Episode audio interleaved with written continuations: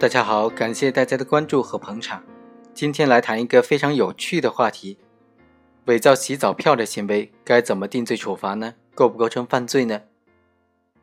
本案的主角是赵某，为了谋取非法的利益，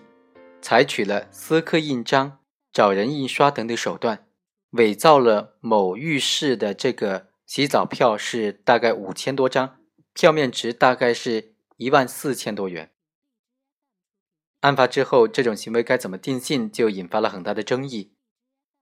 其实，我认为，在本案当中，被告人的行为该怎么定性，就取决于两点：第一，洗澡票它属不属于刑法规制的有价的票证呢？第二，伪造有价票证罪它的数额标准该怎么掌握呢？我们来逐一分析一下这两个问题。首先，第一个问题，洗澡票它属不属于刑法规定的这种？有价的票证呢？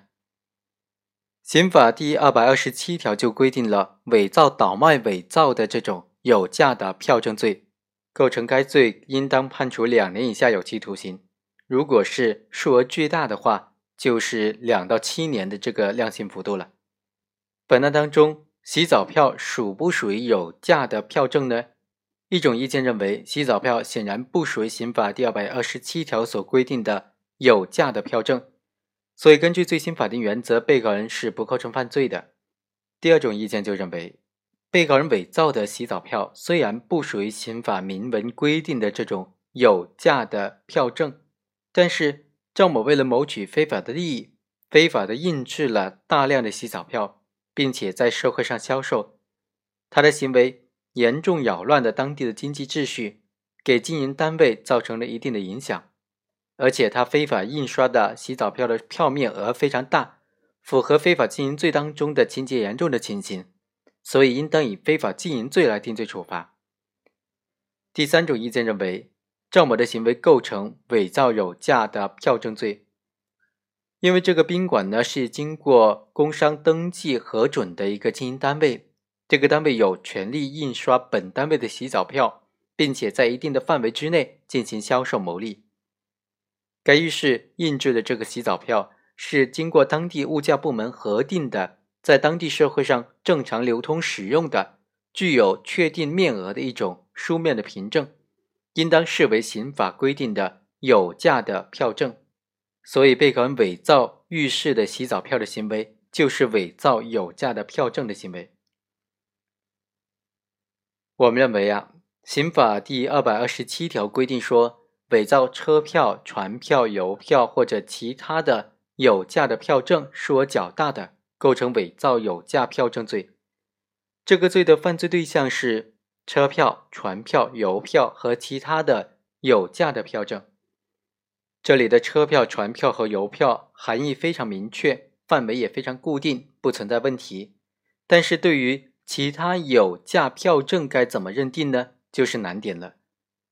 我们认为，其他有价票证应当和车票、船票、邮票具有同一属性的有价票证才算。和车票、船票、邮票一样，是由有关部门统一发行和管理，能够证明持票人已经付出票面金额的这个货币，所以有权持有该票而要求相关部门提供一定服务的票证，比如说飞机票啊，欣赏表演的电影票。门票、球票等等，旅游景点、博物馆的门票等等。从这些票证来看呢，有价票证它一般来说具有以下的几个特点：第一，票证上具有一定的面额，也就是有价性；第二，代表一定的经济利益上的权利，也就具有权利性。如果只有纪念价值啊、观赏价值啊，比如火花、作废的邮票等等。那么就不属于刑法意义上的其他的有价票证了。第三，票证的使用、发放的范围在相当的空间内进行，对大多数人或者不特定多数人是有效的。也就是说，它还具有公共性。所以，比如说仓单啊、提货单等等，只对特定的人有效的这种权利凭证啊，因为它只能够在一个单位内有效，属于内部的凭证。那么就不属于有价的票证的范围了。第四，票证所体现出来的法律关系具有债权债务的关系。它的内容是为了提供或者接受某些服务。就本案来说呢，赵某伪造的是经过工商部门核准登记的营业性的公共澡堂的洗澡票。这种洗澡票呢，是经过物价部门核定，在当地社会上流通使用，具有确定面额的一种书面凭证。尽管在发行的方式、使用的范围上具有一定的地域性。但是从性质上讲，它和车票、船票、邮票等等具有相同的属性，那就应当认定为刑法所规定的其他有价的票证。接下来我们再来看第二个问题：伪造有价票证数额较大该怎么认定呢？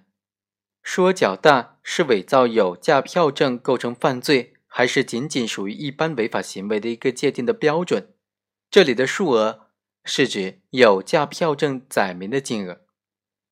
虽然目前呢，并没有对刑法第二百二十七条所规定的这个数额较大进行明确解释的司法解释，但是对于司法解释没有明确规定的这个具体量刑标准的案件呢，法院审理的时候应当根据本地区的经济状况，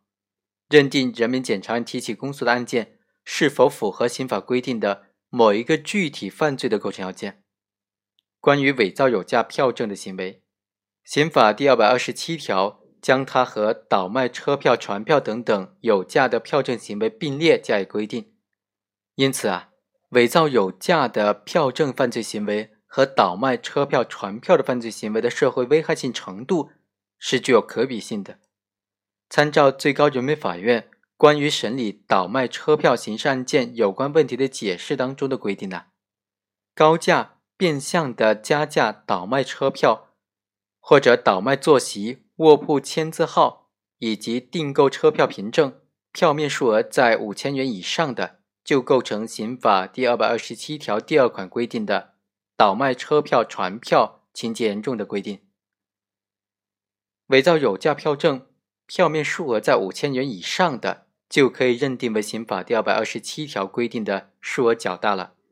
所以啊，参照这个规定，本案当中被告人赵某伪造的洗澡票的票面金额达到一点四万多元，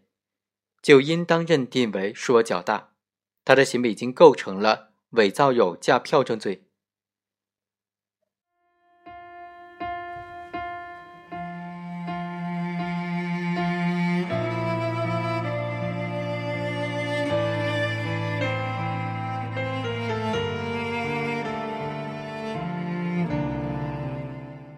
以上就是本期的全部内容，我们下期再会。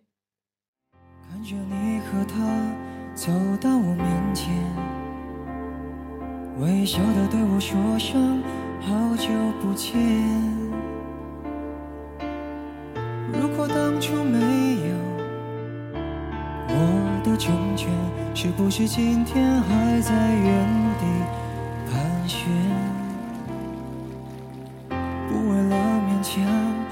可笑的尊严，所有的悲伤丢在分手那天。